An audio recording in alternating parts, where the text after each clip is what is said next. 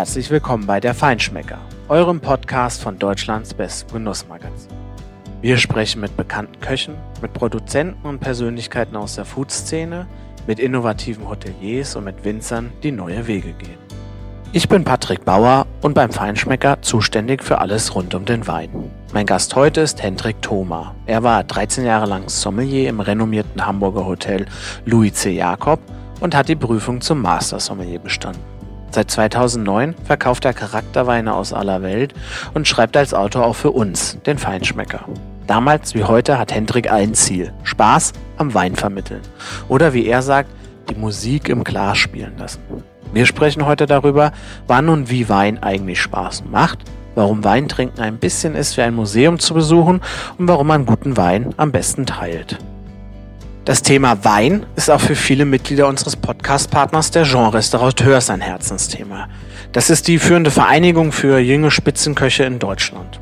Und viele der Mitglieder betreiben ihr Restaurants nämlich in einer familiären Konstellation. Da wird Hand in Hand zusammengearbeitet. Einer steht in der Küche und der Partner kümmert sich um die Gäste und um die Weinauswahl. Da wird das Thema damit Leidenschaft und Herzblut erarbeitet. Die Weine persönlich ausgewählt und man kennt die Winzer hinter den Tropfen. Und das merken dann eben auch wir, die Gäste. Wenn hinter den Gerichten und Weinen so ein überzeugtes Duo steht, da wird der Abend im Restaurant zum ganz besonderen Erlebnis mit vielen spannenden Geschichten über die Produkte und die Weine. In Bembergs Häuschen zum Beispiel in Euskirchen machen das Oliver und Katharina Röder wunderbar vor. Er kocht vor allem mit besten regionalen Produkten und sie empfiehlt die passenden Weine. Ein anderes Beispiel finden wir in Johannesberg in Helbigs Gasthaus in der Oberste Temple. Dort steht Ludger Helbig in der Küche und seine Frau Nicole kümmert sich da nicht nur um den ganzen Ablauf im Betrieb, sondern hat auch ein exzellentes Händchen für die passenden Weine zur Küche des Hauses entwickelt. Und wem es dort gefallen hat, der kann sogar in der hauseigenen Kochschule sein eigenes kulinarisches Handwerk aufpeppen.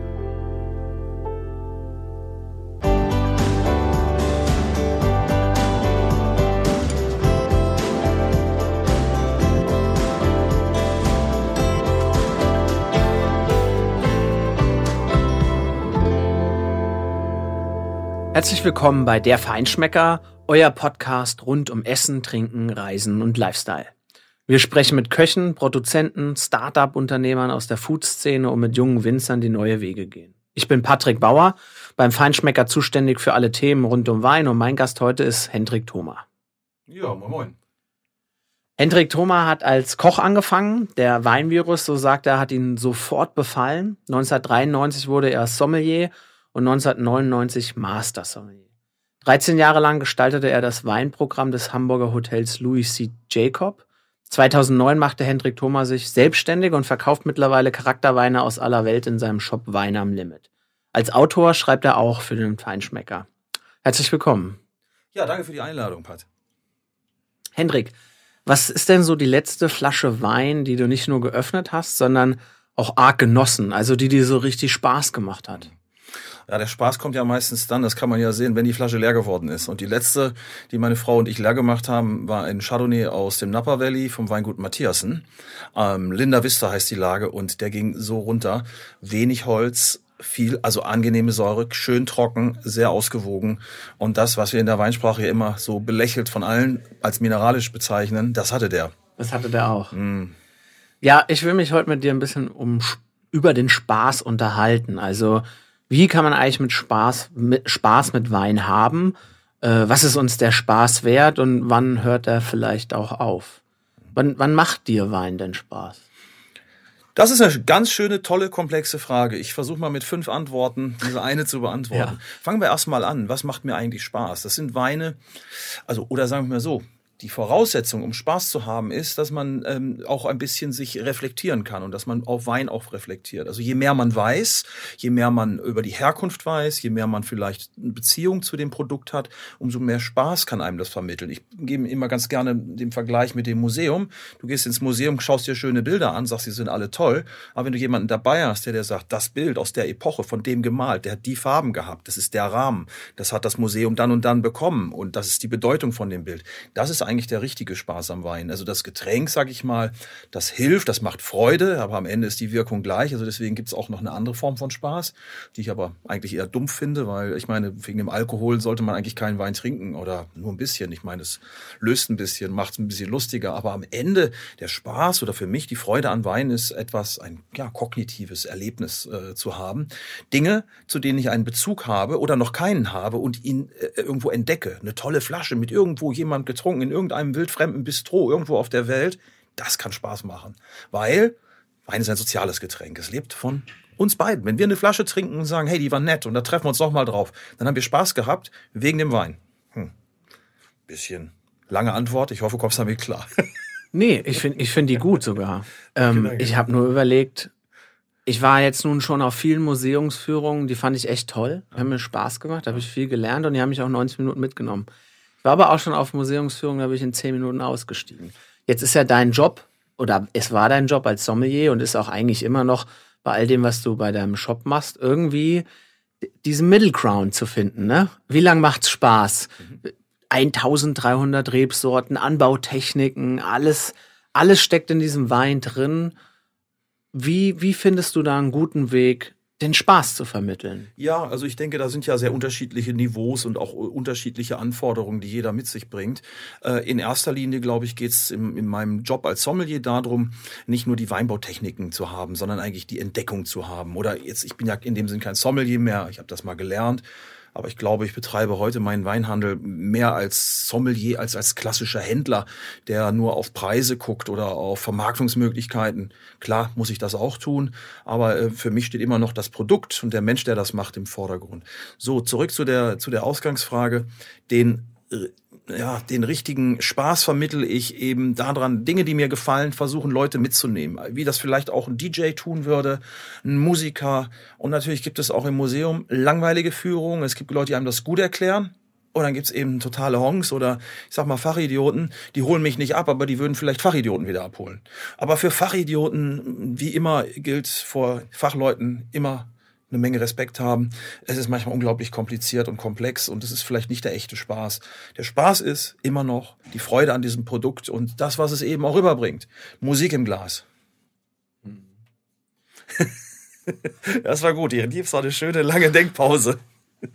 Hört der Spaß dann für dich irgendwann auch auf? Also ja. wenn du sagst, es gibt schon Sachen, die, die, wenn man sie weiß, die erhöhen den Spaß am Wein, weil es eben ein Kulturprojekt ist. Es ist nicht nur ein Rauschmittel. Nee. Also teilen ist eigentlich erstmal die größte, das ist die Grundvoraussetzung. Also wer nicht teilen kann, der hat es eh nicht begriffen. Also ich kenne Leute, die haben riesen Keller, aber die haben keine Freunde. Also wofür einen Weinkeller haben? Naja gut, jedem Tierchen sein Pläsierchen.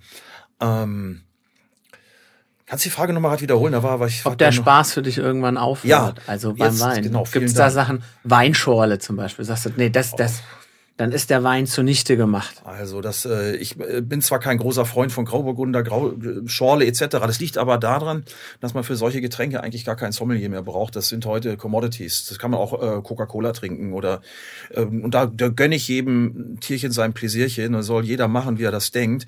Ähm, peinlich finde ich es immer, wenn Leute sich wirklich für den Bauchnabel der Welt halten, wenn sie irgendwo da stehen mit einer Pulle Grauburgunder und sagen, wir sind die Größten und wofür braucht man das eigentlich, das andere alles. Da fühle ich mich dann auch ein bisschen angegriffen, mhm. mal oder ich sag mal in meiner Welt ein bisschen gestört. Und das würde ich auch immer wieder verteidigen. Also das ist dann auch wieder dieses sehr plumpe.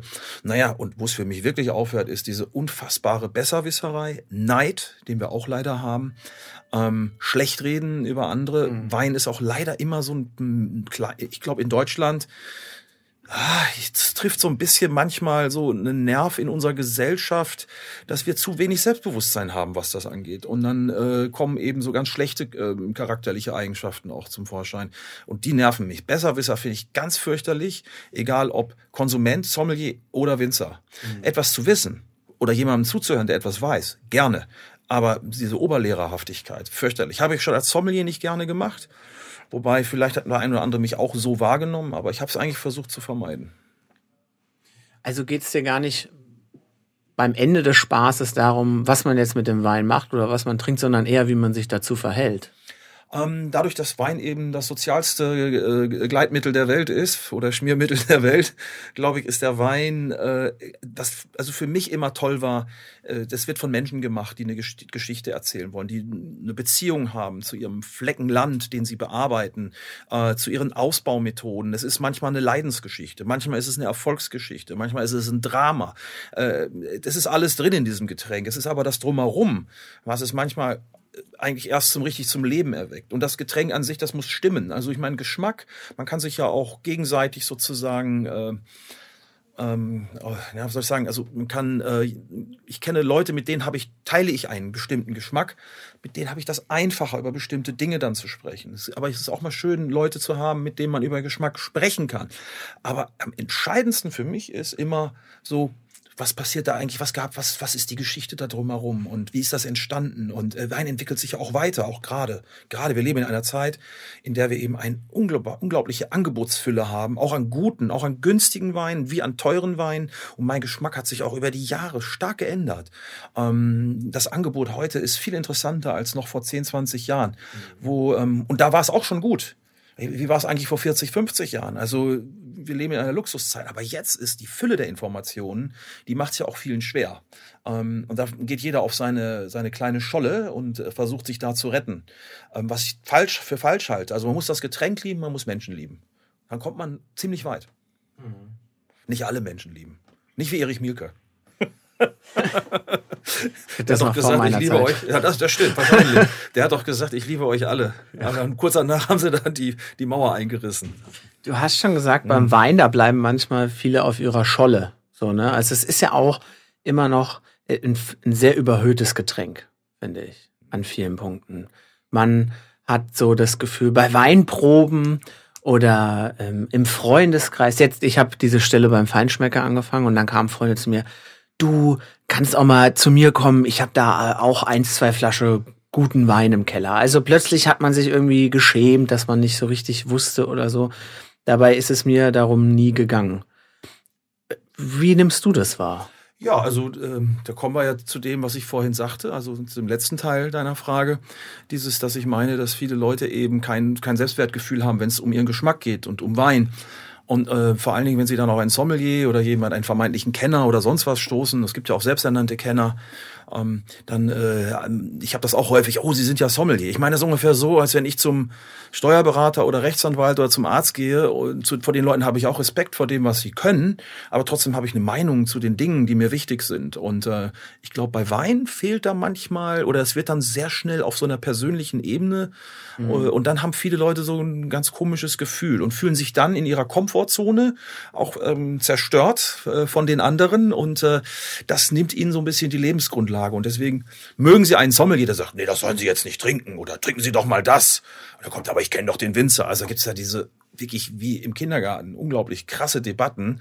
Ähm, schade, weil es, darum geht's nicht. Also es geht ums Teilen, es geht nach wie vor, komme ich wieder drauf zurück. Es geht um die Faszination an einem Getränk.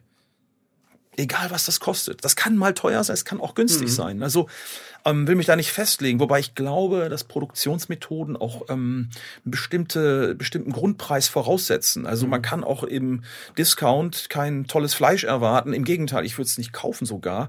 Das ist genau, warum ich versuche, auch meine Weine nicht in diesen Kanälen zu kaufen, weil ich finde, die Leute, die damit arbeiten, A, werden schlecht bezahlt, die Böden werden nicht gut behandelt, die Reben werden nicht gut behandelt. Ich bin kein Rebenschützer, aber äh, eine gewisse Grundqualität äh, hat ihren Preis und ich finde es schade, gerade bei uns in unserem ich sag mal, wo wir so ein wohlhabendes Land sind, nicht für jeden, der hier lebt, aber für einen Großteil wollen wir uns nicht den Luxus leisten, bei anderen Dingen uns vielleicht mal ein bisschen zurückzunehmen und mehr für Essen und Trinken auszugeben und beim Trinken vielleicht sogar noch mehr als beim Essen, weil beim Trinken äh, meint jeder, naja, ein Stück Fleisch, das haben sie begriffen, das kann so und so viel kosten, aber Wein, naja, da reicht dann ja eben auch der Grauburgunder von, mm, mm, mm. Hm. nee, eben nicht. Hm. Du bist schon beim Thema Preis angekommen, das Oha, ist ja auch klar. So schnell. ja, guckt man, zwangsläufig, oder? Es ist ja, ich finde es auch ein wichtiges Thema. Es ist ja so, Menschen machen das. Ja, also die wollen schon mal davon leben und das sollten sie auch. Es gibt ja diese Vorstellung, dass irgendwie ein Winzer, dessen Flasche Wein 20 Euro kostet, äh, super reich ist. Ich sage dann immer, nee, nee, ich kenne die Leute, die fahren mit einem alten VW Passat rum, die wohnen in einem ganz normalen Haus. Das Geld brauchen die tatsächlich. Also eigentlich geht es um die Frage, was ist uns eigentlich der Spaß wert? Und Wie, du hast da auch mal einen tollen Artikel drüber geschrieben. Wie setzt sich denn eigentlich so ein Flaschenpreis zusammen? Naja, von Land zu Land natürlich verschieden. Hat natürlich viel mit den Lohnkosten zu tun und was ein Stück Land kostet, wie man es bearbeiten kann, Steillage, Flachlage, wie eng gepflanzt, äh, die Produktionsmethoden natürlich, die können, die können variieren. Ähm, also das jetzt äh, auseinander zu klamüsern, ist, glaube ich, äh, sehr komplex. Ähm, aber sagen wir es doch mal so, äh, Handarbeit kostet Geld. Und äh, wenn da jemand sich Mühe gibt und was versucht, was Besonderes zu machen, das heißt nicht unbedingt immer, dass es besser ist als die Industrieprodukte. Aber erstmal, dass überhaupt noch mal jemand äh, diesen Schritt macht, das finde ich wichtig, weil wir sind gerade dabei, uns komplett zu industrialisieren. Und wir haben uns schon in vielen Bereichen verloren. Und ich fände es schade, wenn wir im, im Weinbau, ich sag mal, anstatt vielleicht manchmal die Hacke zu nehmen, auf Glyph dann Glyphosat nehmen, wo wir wissen, dass es nicht so unbedingt gut ist für die Umwelt und und und. Also es ist dann reine Bequemlichkeit oder eben, weil wir Deutschen auch sehr auf Effizienz uns trimmen manchmal, geht uns der Spaß auch ein bisschen flöten, ja. um nochmal ganz an den Anfang zu kommen. Und Effizienz halte ich für beim Wein, das ist kein Angeberthema, es geht nicht darum, mehr zu wissen oder besser zu trinken als der andere, sondern es geht für den Einzelnen darum, das höchstmögliche an Genuss rauszuholen. Und diese Debatte, die würde ich gerne mal mit vielen Leuten führen. Und da erlebe ich halt eine ganze Menge Leute mit, sage ich mal, naja, kleinen Gliedmaßen, um es mal vorsichtig auszudrücken. Die also könnten doch mal ein bisschen locker werden. Ich frage mich dann aber doch oft, woher die Leute die Informationen bekommen, weil wenn ich jetzt frage, ich mache ganz oft Weinproben im Freundeskreis mhm. und lade da immer wieder neue Leute ein. Manche verstehen sehr viel vom Wein, manche sehr wenig. Und wenn ich die frage, was meint ihr, was ist in einem Wein, der drei Euro kostet, drin und wie wird der gemacht? Dann haben die die Vorstellung, da gibt's einen Winzer, der läuft da durch die Reben, der macht den Wein im Keller und außer Traubensaft und vielleicht ein bisschen Hefe ist da auch nichts drin. Dass da Riesenmaschinen äh, durch die Felder fahren, das alles abrütteln und das eigentlich mit allen erlaubten chemischen Hilfsmittelchen dann so zurechtgemacht wird, dass das jedes Jahr gleich schmeckt, das ist irgendwie nicht so bekannt. Haben das gute Winzer verpasst, da irgendwie auch mal den Finger drauf zu zeigen? Na, ich glaube, sie sind einfach zu klein. Also mhm. willkommen in, in der Welt des Marketings oder in äh, willkommen in der Welt des Placebos. Ähm, viele Menschen haben da wirklich ganz komische Vorstellungen dazu. Also es ist ungefähr so, wie wir ja mit unseren Tieren umgehen. Ähm, ist ja auch das. Oh, da liegt, da, wie gesagt, unser Küchenchef. Ich war nun lange auch im, äh, im Restaurantgeschäft. Der ist irgendwann mal durchgedreht. Wir hatten Innereien auf der Karte. Niemand wollte das. Da hat er gesagt, ja, für die meisten Kunden haben wir es wieder runtergenommen also hier in Hamburg, glaube ich, vielleicht auch mal speziell. Und dann sagt er, ja, ein Tier, ist er fast mal durchgedreht am Pass, werde ich nie vergessen, die Situation. ja, ein Tier, das muss für die Hamburger nur noch aus Rücken und Keule bestehen. Und hat er recht, das, das kann doch nicht sein. Und dann gucke ich in England, Nose-to-Tail-Eating. Ähm, ich schaue nach Frankreich, ich schaue in andere ähm, äh, äh, Zivilisationen und sehe, ähm, dass diese Tiere ganz anders ähm, geschätzt werden. Äh, und da kommen wir wieder beim Wein zu dem Thema. Genau, was du sagst. Also ähm, äh, billig macht keinen geilen Wein. Und Geiz ist übrigens richtig scheiße, weil ich möchte nicht beim geizigen Freund eingeladen werden, sondern beim großzügigen Freund. Und äh, der mich wertschätzt. Und das geht uns komplett Deswegen, Wein ist so spannend, dass, da sind wir wieder. Wir sind nicht nur beim Getränk, es ist eben dieser soziale Faktor, finde ich. Wein ist irgendwie, und, na, und da haben vielleicht unsere Winzer, die Spitzenwinzer, es versäumt oder die haben sich, ich glaube, ich selbst gehöre auch dazu. In der Wahrnehmung vieler bin ich irgendwo da so im Olymp und eigentlich unantastbar. Wobei, das war eigentlich nie meine, mein Ziel, mein Plan. Ähm, aber natürlich, klar, ein Sommelier braucht nicht darüber berichten, was jetzt der geilste äh, Barolo aus dem Discount ist. Entschuldigung, ich habe mich fast versprochen. Oder was ist der geilste Grauburgunder? Ich kriege zwar immer wieder Anfragen aus den Medien auch dafür. Ich stehe für sowas nicht mehr zur Verfügung. Mhm. Nicht, weil ich das nicht vielleicht mich auch interessieren würde, aber weil es nicht mein Job ist als Sommelier. Mein Job als Sommelier ist, tolle Weine rauszufinden. Mal günstig, mal teuer völlig egal. Und was man sich dann leisten möchte, das muss jeder für sich selbst entscheiden oder auch gucken, was, was für ein Budget er zur Verfügung hat. Äh, und deswegen ist er kein schlechter Mensch, wenn er sich bestimmte Dinge nicht leisten kann. Ich kann mir auch viele Dinge nicht leisten oder will sie mir auch gar nicht leisten. Fine, fair enough.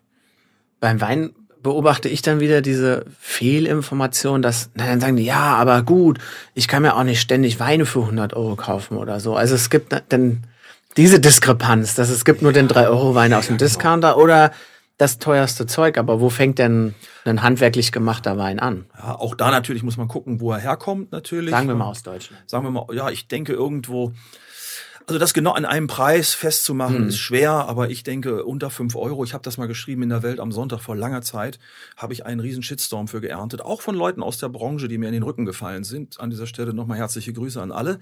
äh, ich habe geschrieben, unter fünf Euro bei Rotwein ist Alkoholbeschaffungsmaßnahme. Und lustigerweise hat es dann dieser Per Steinbrück, also mit dem ich mich bestimmt nicht vergleiche, aber der hat ja auch irgendwas mal gesagt. Ich glaube, das hat ihm sozusagen seine Kanzlerkandidatur gekostet. Das ist krass, das, aber wir kaufen in Deutschland der Durchschnittspreis einer Flasche Wein ist circa drei Euro. Mhm. Das ist ein bitteres, es ist eigentlich eine ganz bittere, bittere Zahl. Ähm, und wir sind bereit, für viele Dinge mehr auszugeben. Und dann finde ich die Diskrepanz daraus zu sagen, Wein muss nicht teuer sein, um gut zu sein, das stimmt so nicht. Ähm, Handwerk, äh, Arbeit kostet und mhm. wir müssen, zumindest ein Teil der Weine, muss nach diesen Kriterien auch weiterhin entstehen. Ob dann ein Wein 100 Euro kosten muss gleich, das halte ich für ein Gerücht. Ähm, ich glaube, dass viele gute Weine irgendwo im Preisbereich zwischen 10 bis 20 Euro ähm, zu Hause sind oder von mir aus 10 bis 25, dass man sich ab und zu mal leisten kann. Und wenn ich mal äh, nach meiner alte Heimat USA schauen darf, wo ich ein paar Jahre gelebt und gearbeitet habe, da ist der Durchschnittspreis einer Flasche in vielen Staaten 20 Dollar. Aber auch hier sind ein bisschen, das ist ein anderes Importsystem, Three-Tier-System, also das heißt, da kommen schon viel Steuern und Zölle drauf. Aber der Amerikaner, den wir ja häufig oder früher so verachtet haben, ist bereit, mehr Geld auszugeben als der Deutsche. Das sollten sich mal die, ich sag mal, die schnöseligen Europäer, die wir sind, um meinen, den Weinbau erfunden zu haben, das sollten wir uns mal ähm, auf der Zunge zergehen lassen. Ganz viel Mosel-Riesling kann ja in Deutschland nicht verkauft werden. Also die Winzer werden das hier nicht los und dann kostet eine 10-Euro-Flasche von dort ja im Markt in den Staaten 20 bis 22 Dollar. Und natürlich zahlen die viel dann, wie du schon gesagt hast, auf Zölle und so weiter. Aber sie sind trotzdem bereit, das zu bezahlen. Während ja. hier sie nicht mal Abnehmer finden für 10 Euro. Ich finde es ganz schlimm in Deutschland. Also für mich die allerschlimmste Einladung ist die, ähm, wo die Gastgeber ähm, sagen, ähm, mehr als das ist mir mein Gast nicht wert. Habe ich äh, vor einem Jahr eine Begegnung gehabt mit einem sehr wohlhabenden Menschen und der sagt, für meine Gäste gebe ich nicht mehr aus, als hat sich so ein Budget gesetzt, 15 Euro. Da habe ich zu ihm gesagt, ich möchte nie bei Ihnen eingeladen werden. Ja, was soll das denn? Also ich finde, das ist, äh, ist doch der falsche Weg. Also äh, wenn ich einen Gast habe, und dann war ich in Kuba mal vor zehn Jahren, und äh, da habe ich fast ein schlechtes Gewissen gekriegt, wie nett uns die Leute ähm, aufgenommen haben.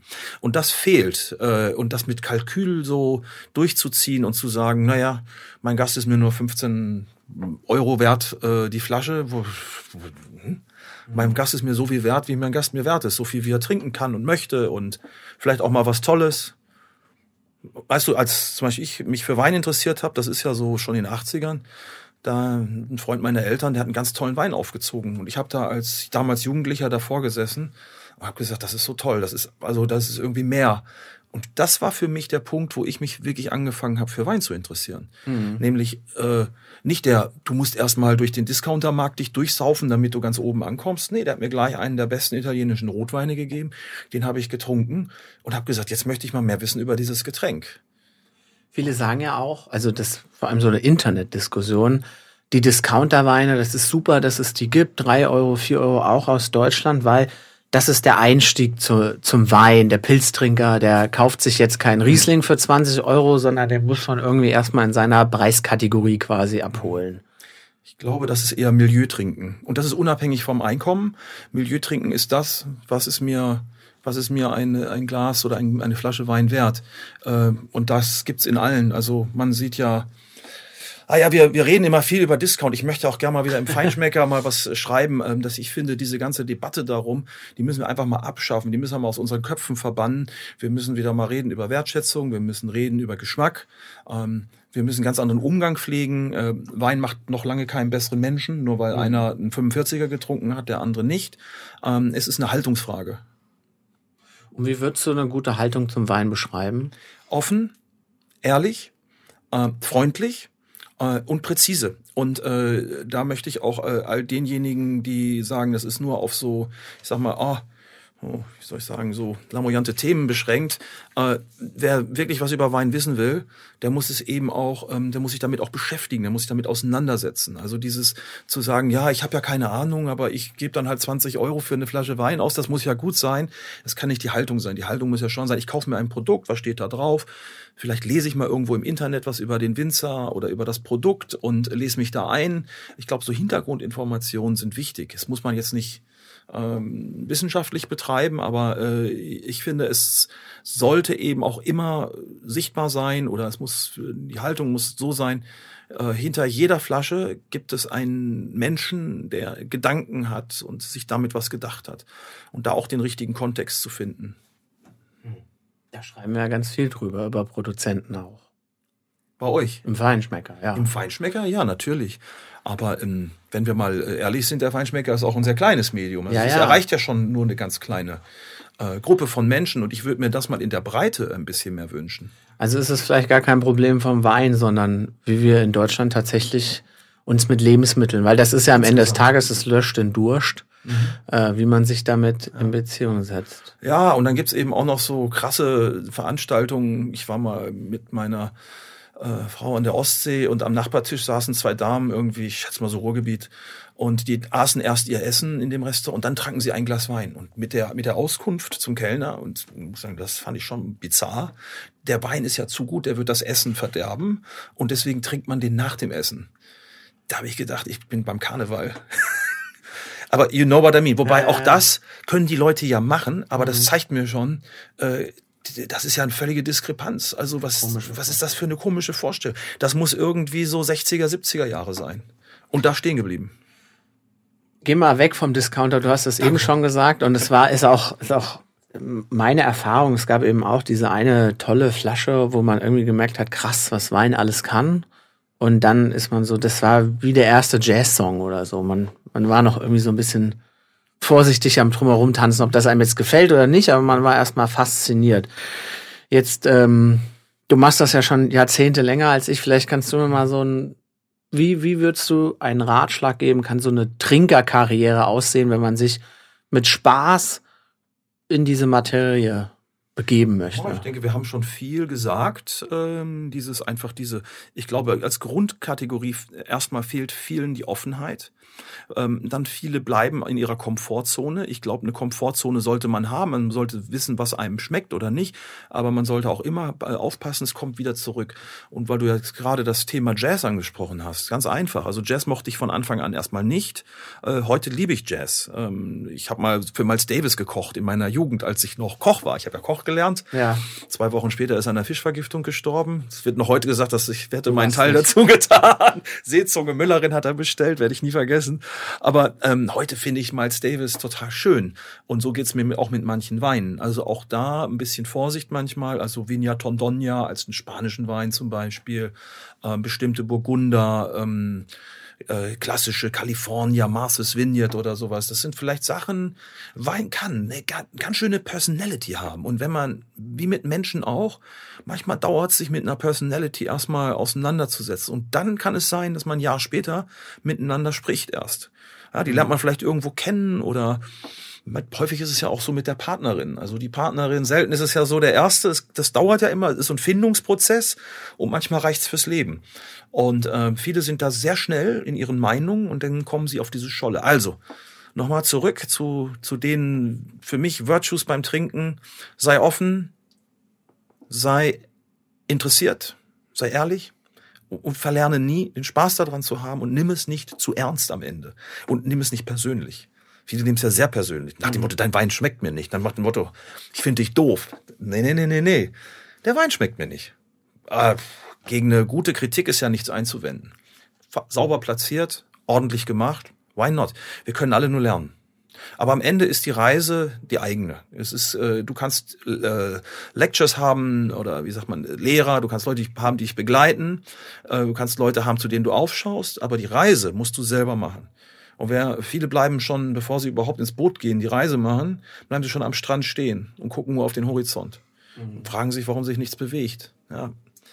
Aber die Schwimmzüge muss man auch alleine machen. Und Weintrinken ist auch ein bisschen wie Schwimmen lernen, wie alles andere, wie von mir aus Fußball spielen oder ähm, das ist ein Ding, wo man auch sich trainieren muss, von mir aus wie Bodybuilding. Ähm, der Muskel muss, der braucht Kontraktion.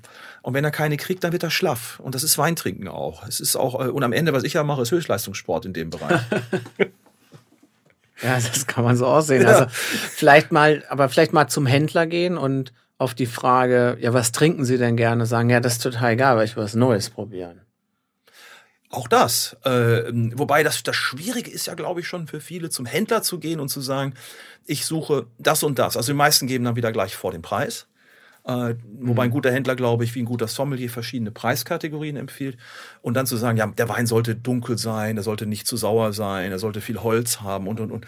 Also allein das ja schon zu formulieren, ist ja nicht ganz einfach. Mhm. Wobei, was erwarte ich von einem guten Sommelier und einem guten Händler? Dass er den Kunden auch lesen kann. Und das normalerweise, muss der Kunde nur eigentlich gar nicht, muss gar nicht so viel erzählen. Äh, es sind so ein paar Sätze und das ist ein bisschen wie bei, beim Judo. Zack, zack, zack. Und dann liegt er auf dem Rücken und dann muss er trinken. Und dann muss er gucken, ob ihm das gefällt. Und wer nichts falsch macht, hat nie was richtig gemacht. Hm.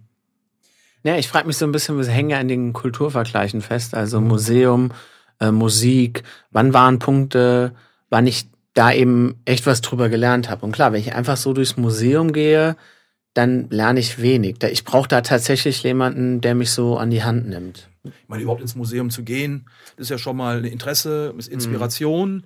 und die holt man sich aus in, in Museen vielleicht dann aus verschiedenen Epochen, aus verschiedenen Ländern, von verschiedenen Künstlern. Und warum soll das beim Wein viel anders sein? Also ich meine, am Ende ist ja Wein auch äh, auch wenn es glaubt der ein oder andere Winzer sich mehr als Handwerker versteht, aber auch eine gewisse Form der Kunst ähm, auch der Kunst, äh, ein Handwerk zu beherrschen, wie das bei Uhren, wie das bei Mode der Fall sein kann. So ist das beim Wein genau das Gleiche. Also irgendwann hat doch mal ein alter Bordeleser Weinbaron gesagt, die ersten 100 Jahre waren die schwersten, danach wurde alles ganz einfach. Da, auch das finde ich interessant, mhm. solche, solche Geschichten. Also manchmal ist Wein ja auch ein Stück Geschichte. Ja. Du hast eben schon gesagt, so Leute, die sagen, naja, wenn du nicht den 84er vom Chateau Schieß mich tot getrunken hast, dann hast du gar keine Ahnung von Pinot Noir. Mhm. Ähm, ich habe das Gefühl, geht dir das auch so, dass gerade bei diesem Thema Naturwein und so, dass ja alles wegfällt, weil es gibt, ganz oft sind es neue Garagenwinzer, es ist irgendwie dieses Prätentiöse ist so ein bisschen weggefallen. Es ist natürlich sehr nischig, mhm. aber kann man eigentlich diese Attitüde aus dieser Naturweinszene nehmen, um zu sagen, so geht Wein auch? Also unbedingt. Ich hätte das für mich auch nicht gedacht. Vor fünf bis zehn Jahren habe ich überhaupt angefangen, mich mal mit solchen Weinen näher auseinanderzusetzen. Ich hatte lustigerweise oder interessanterweise schon einige Sachen auf der Karte, ohne zu wissen, dass es echte Naturals waren, also auf meiner Weinkarte im Louis C. Jacob damals. Also ich hatte schon Marcel Lapierre, so ein Beaujolais, eine ähm, mhm. Lichtgestalt. Ich hatte schon Gramenon von der Rhone. Ähm, manche der Weine sind dann irgendwann mal gekippt. Ich wusste, konnte mir gar nicht erklären, warum. Klar, die durften nicht zu warm werden, wenig Schwefel.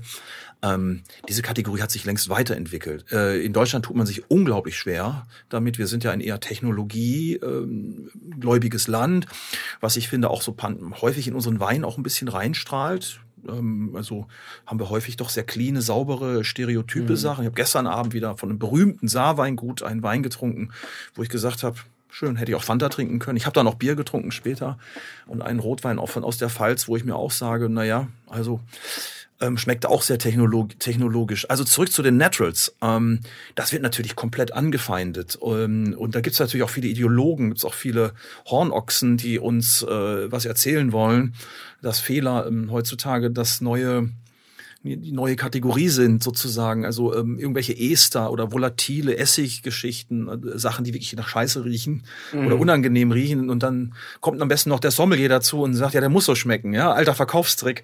Oh, Nee, nee, nee. Und dann trotzdem muss ich sagen, wenn ich jetzt mal gucke, diese zehnjährige Reise mit den Naturals, das ist ja nur eine Kategorie, ähm, für mich total faszinierend. Die Weine werden immer besser und klarer. Und du magst recht haben, dass äh, sie vielleicht äh, etwas weit wegführen von dem Thema, was so wie wir Wein trinken gelernt haben. Also das ist der Riesling, das ist der Gewürztraminer, das ist der Burgunder, der Bordeaux, das ist der Shiraz, das ist der Wein. Mhm. Ähm, dass äh, bei den Naturals das wegfällt, aber äh, ich habe gestern einen Natural Chardonnay aus äh, äh, nicht Okanagan, aus Ontario, Kanada getrunken, mit zwei jungen Sommelieren. Habe ich den blind gegeben, habe gefragt, welche Sorte, haben sie gesagt, Chardonnay.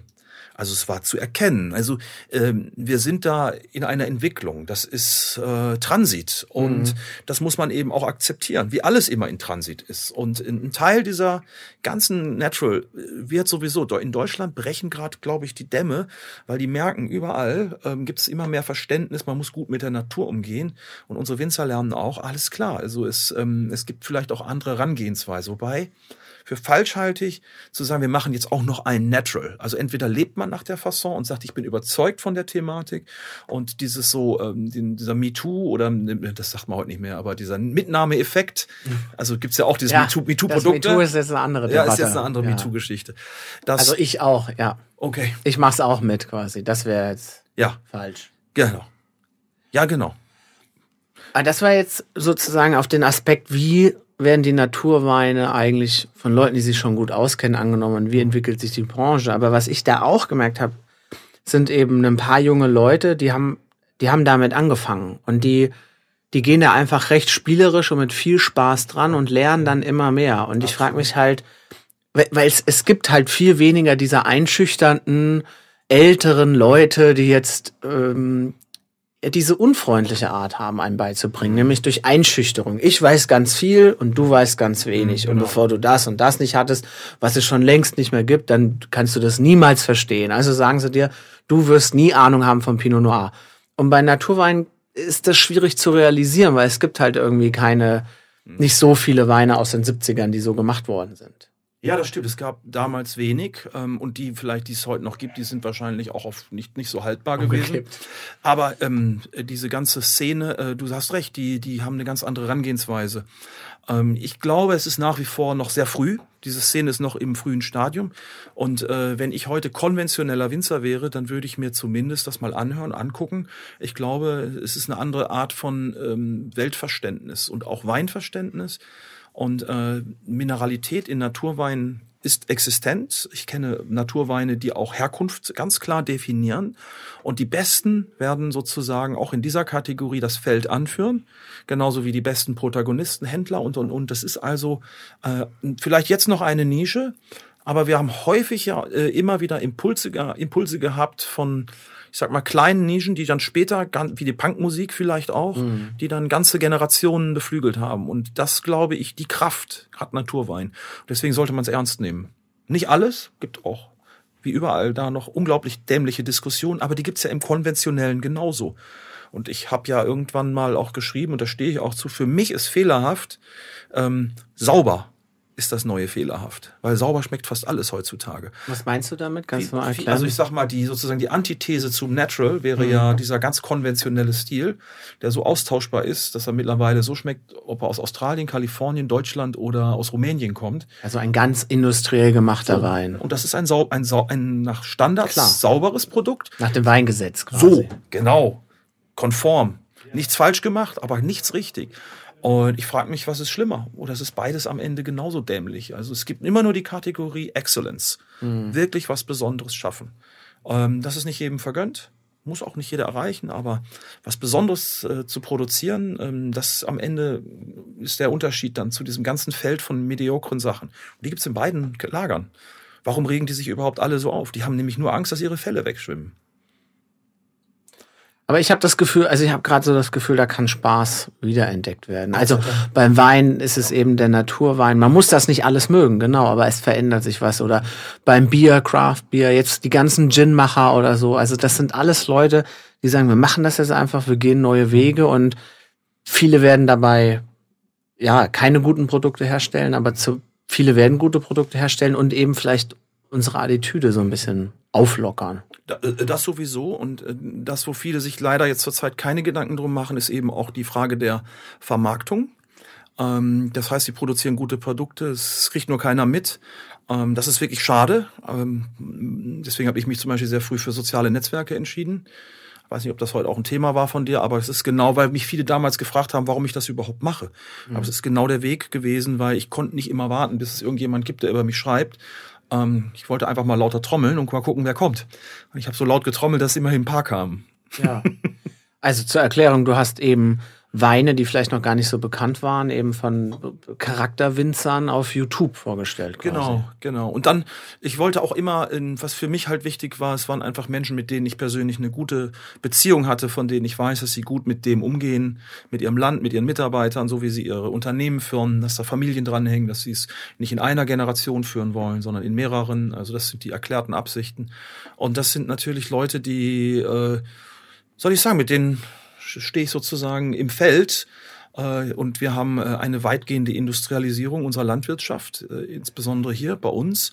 Und was fehlt, ist dann diese Biodiversität, was fehlt, ist Vielfalt, Individualität. Und ich glaube, das, das ist dann ein guter Weg, sich eben auch am Markt daran zu beteiligen. Und ich freue mich über jede Pulle, die ich verkaufe, weil ich weiß, ich nehme sie wahrscheinlich irgendeinem der großen Discounter oder sonst wie weg ja, hört sich jetzt doof an, aber mit denen steht man trotzdem in Wettbewerb. Und ich freue mich für jeden, der das kauft und mir dann noch zurückschreibt, hey, super.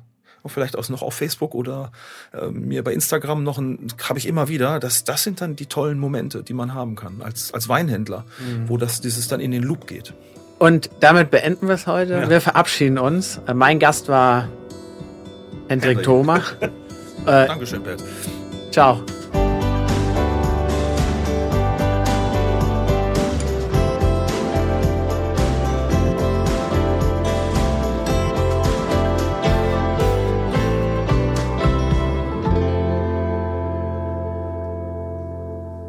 Das war er wieder, der Feinschmecker Podcast, Deutschlands bestes kulinarisches Tischgespräch. Noch mehr spannende Themen findet ihr in der aktuellen Ausgabe des Magazins, jeden Monat neu und überall dort, wo es besonders gute Zeitschriften gibt. Oder ihr besucht unsere Website www.feinschmecker.de.